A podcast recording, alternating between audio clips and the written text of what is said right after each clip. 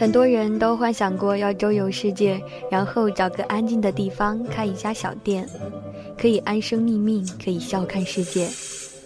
咖啡不求是卡布奇诺，甜点也不需要精致的提拉米苏，只是有个人陪在身边，然后最好是台北的夜。在台北的朵儿咖啡馆，不仅出售香浓的咖啡和各式甜点。还提供一项以物易物的服务，在这里有各种各样稀奇古怪的物品，只要你取得了店主朵儿和妹妹强儿的同意，你就可以用自己的物品来交换店里的任何东西，而每一次交换背后都有一个不一样的故事。这是拿铁，台北人最喜欢的咖啡。朵儿不喜欢在拿铁表面拉花，因为有了花，你就看不到咖啡油脂与奶泡交接的色泽了。那可是每一杯都不相同的。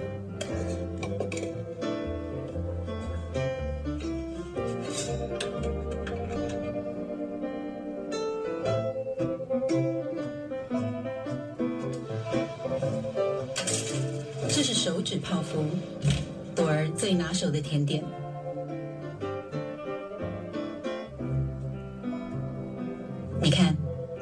都长得不太一样，因为食物跟人一样，不应该每个都相同。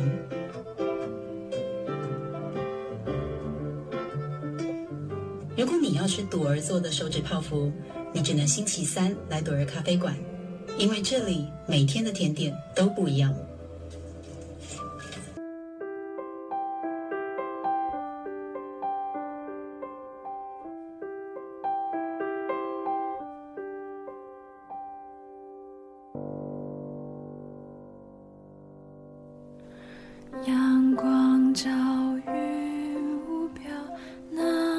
故事一开始要从一卡车的海域说起。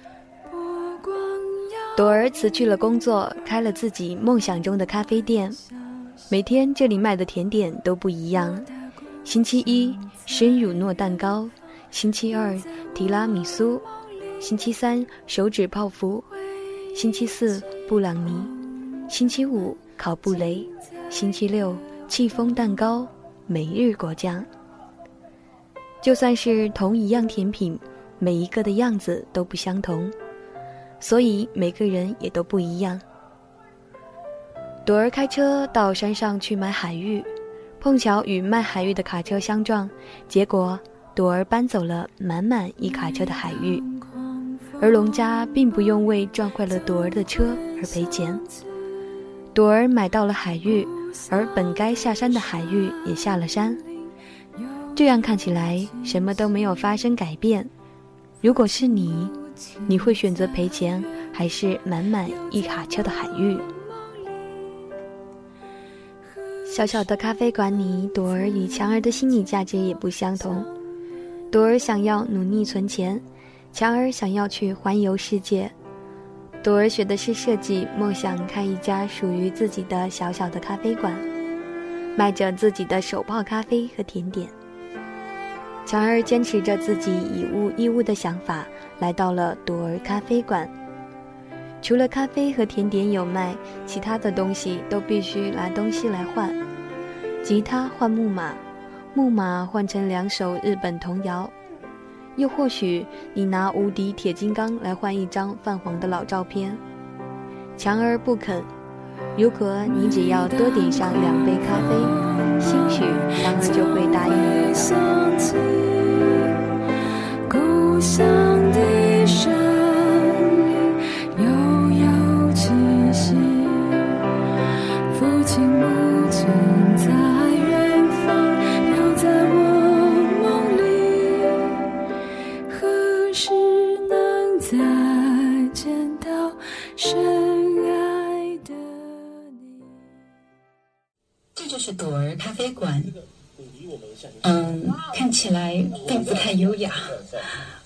为什么咖啡馆会变成这样呢？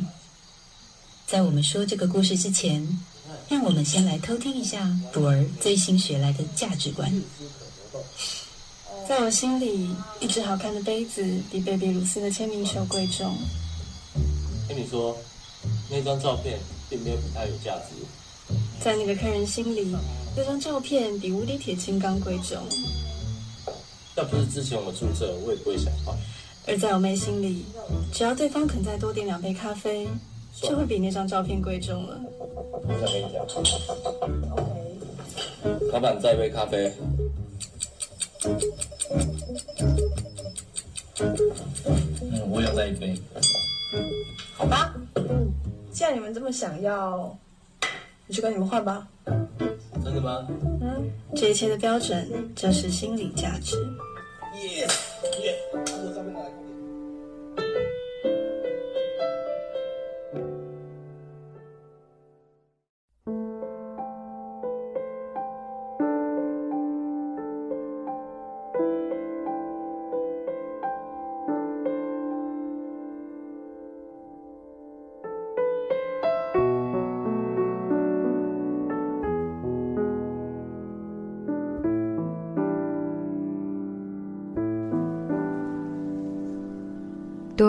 中了短发空姐的手机吊饰，强儿就用一个故事去换。妈妈写了两张字条，一张写着环游世界，一张写着读书。朵儿抽到了读书，强儿抽到了环游世界，强儿便打包行李开始环游世界。强儿去了很多地方，做过了很多工作，多年以后。强儿在异国的街头想：为什么当初抽到读书的不是我？牛郎异乡的感觉一点都不好。强儿又重新讲了一遍故事。妈妈写了两张字条，一张写着环游世界，一张写着读书。朵儿抽到了读书，强儿抽到了环游世界。从小，朵儿的成绩就比较好。妈妈看见朵儿抽到读书，便更加努力地栽培她，而强儿打包行李开始环游旅行。多年以后，朵儿如愿考上了好的大学，却变成了一个又胖、脸上长满痘痘的女子。朵儿想，为什么当初不是她抽到环游世界，那样就可以到处去看看了？如果是你，会选择读书还是环游世界？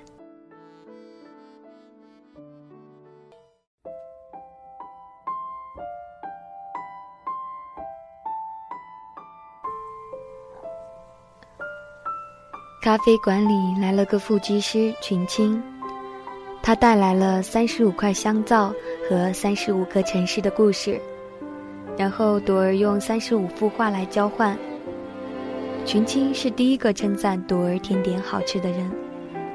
他总会在一个这样的下午，带着他的故事来与朵儿分享。会长出仙人刺的男孩，寂寞的城市，还有凤凰城会吃人的树。每一块香皂都有一个故事，一个属于群青记忆的故事。强儿说，用三十五封情书来换这些香皂，结局。三十五幅画连同群青回来了，情书没有找到，朵儿却找到了一个爱她的、愿意陪她守在那小小梦想咖啡馆的男人。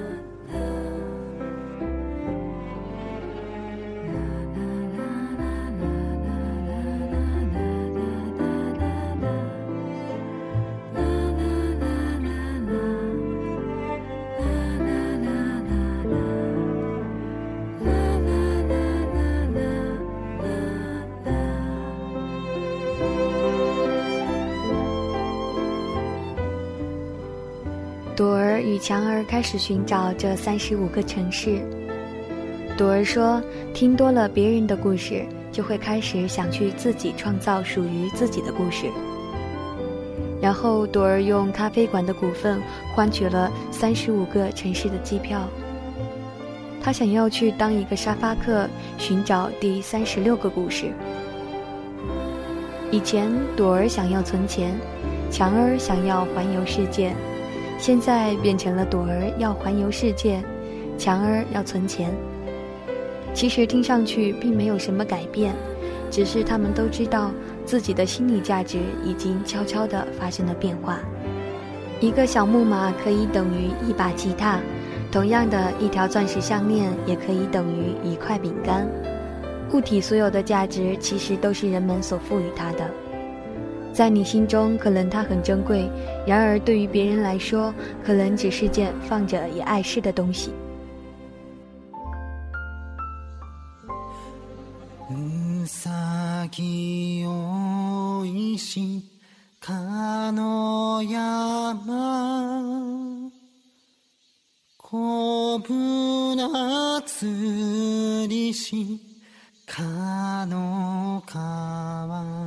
朵儿的故事其实就是每个目前平庸、想要挣脱现实，却缺乏物质基础和亲友支持的年轻人所向往的转变过程。他们没有对于金钱和权威过多的崇拜，他们没有那么多精彩的见闻和奇怪的经历，甚至都没有想好自己的生活到底要个什么样子的目标，什么又是最有价值的。那么强儿呢？他本身就好像是个故事，你说他是头脑大条又混日的孩子吗？或许对吧？可是他的点子却可以改变一家咖啡店，改变那些来往的客人，改变他姐姐的生活。脚踏车来来往往间的问候，小卡车满载的流荡品，清理完水沟之后清洁的双手和窃笑，还有丛林颜色的汽车。他的思考好像只是就事论事，没有过多的牵连到生活的其他，所以简单到就可以以物易物，简单到就可以一个故事、一段经历来换取一片真心。还有那关键的三十五块香皂的三十五个故事，群青讲完了他在世界各地发生的三十五个故事，把最后一个故事留给了朵儿，留给了台北。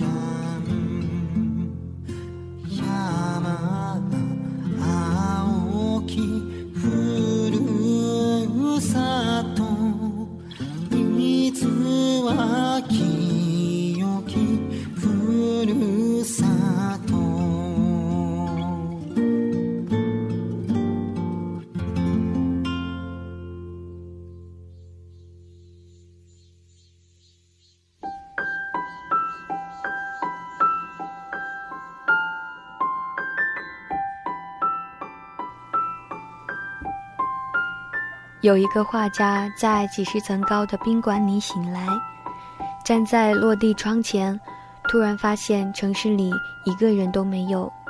于是他突发奇想，用心地画下一个女孩，并且小心地剪下来，让她随风飘到街道上。于是女孩开始一个人游走在街道上，一个人喝咖啡，一个人看风景。画家觉得她很孤单。于是又画了一个男人，也让他飘在了风里。可是他却飘向了另一个方向，也是一个人孤单地喝着咖啡，一个人孤独地看着报纸。这是第三十六个故事里面的第三十五个故事。三十五个故事之后，群青把所有的香皂都收走了，连同朵儿的三十五幅画。那是故事换来的，群青说：“那都是我的记忆。”再后来，朵儿想离开了，她追随群青的脚步，要去往那三十五个城市。她说：“总是听别人的故事，慢慢的自己也会想要有故事和别人分享。”于是，姐妹们的梦想就调换了：存钱环游世界，环游世界存钱。片尾，两个女儿的妈妈坐在计程车里念着：“你们两个当初一个想存钱，一个想环游世界，现在呢，一个想环游世界，一个想存钱，你们到底是想怎样？”被司机提醒这好像没有差别啊的时候，妈妈自己也糊涂起来了。两姐妹就这么不知不觉地交换了彼此的目标。事情总是这样，不会照着你的意思走。在这个城市里，一定有人少了古瓷，也一定有人多了古瓷；一定有人多了沙发，也一定有人少了沙发，只是还没有找到彼此而已。该片请来了台湾电影在国际影坛上最具代表性的导演侯孝贤作为监制，并由桂纶镁担当主演。如此的制作班底的确为影片赚足了眼球。但当电影落幕后，我们发现，自始至终弥漫于脑海中的，原来是这座城市——台北。散文化、诗意化的故事，用抒情不失幽默的氛围和恬淡缓慢的情调，填满了观众的想象。故事主线被导演故意弱化，准确讲，可能是一种含蓄的留白。影片中的各色人物均没有背景介绍。自由来往于咖啡馆，而各种桥段和事件也任意在这一空间发生发展。这样的一种表达方式，在一定程度上最为贴近生活本质，即如水一般源源不绝，往来不断。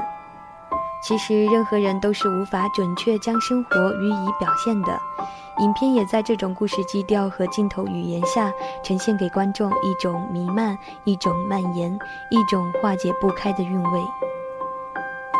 透过影片，我们发现，原来城市不仅仅是建筑的集合体，不仅仅是依附于人生活的空间，它是一种真真切切的存在。他习惯于用静观来处理发生在他身边一切车水马龙、灯红酒绿。亦或是悲伤静谧，斗转星移。在日益高速的城市生活中，为了实现一个个本微不足道、可有可无的愿景和希望，我们已经付出了太多的时间和心境，丢失了内心最为敏感和纯净的部分。而电影传达给我们这样一个观念。是否应该放缓脚步去生活，去给予周遭的人事物以及生活所在的这座城市投去关注？是否应该如同城市本身一样去学会静观？当我们真正停下脚步的时候，一切依然如故，什么都没有变，但我们却找回了最初的心、价值观和生活方式。电影用虚实结合的方式缓慢推进。在讲故事的同时，穿插对现实台北人的访谈，探讨中人的梦想与现实。片中三段纪录片式的街头采访和二 D 动画的穿插，也是近来世界影坛，尤其是台湾电影的一种潮流趋势。三次采访不仅有效地调节了电影的节奏，也带来了幽默、感动、市井等不一样的情绪。通过街头采访。观众看到的是有别于故事主线、实实在在的、不经诗化的台北实景、实人实况；二 D 动画则是对于当下动漫的风行以及快节奏读图时代的一种附和。影片中的几次应用，对于主人公的内心窥视和外化都起到了很好的作用。价值、目标、生存意义等一系列看似严肃的话题。也在一个个可爱有趣的动漫形象和符号下变得温情生动。第三十六个故事不再是一部单纯的以城市为主题的影片，而是一次城市对于人心灵的捕捉和展示。交换的也不再是影片中的咖啡馆里的各色物件，而是普通人的普通愿望和普通情感。电影本身就像一本放在咖啡馆角落中的客人留言簿，只有只言片语的堆积和不同人当时的处境。咖啡馆总是有人进进出出，用喝一杯咖啡的时间交换一个故事，记录在留言簿上的故事。咖啡店里的味道总有一股子提拉米苏和摩卡咖啡碰撞蒸腾后的甜蜜香味，让人很有倾诉的欲望。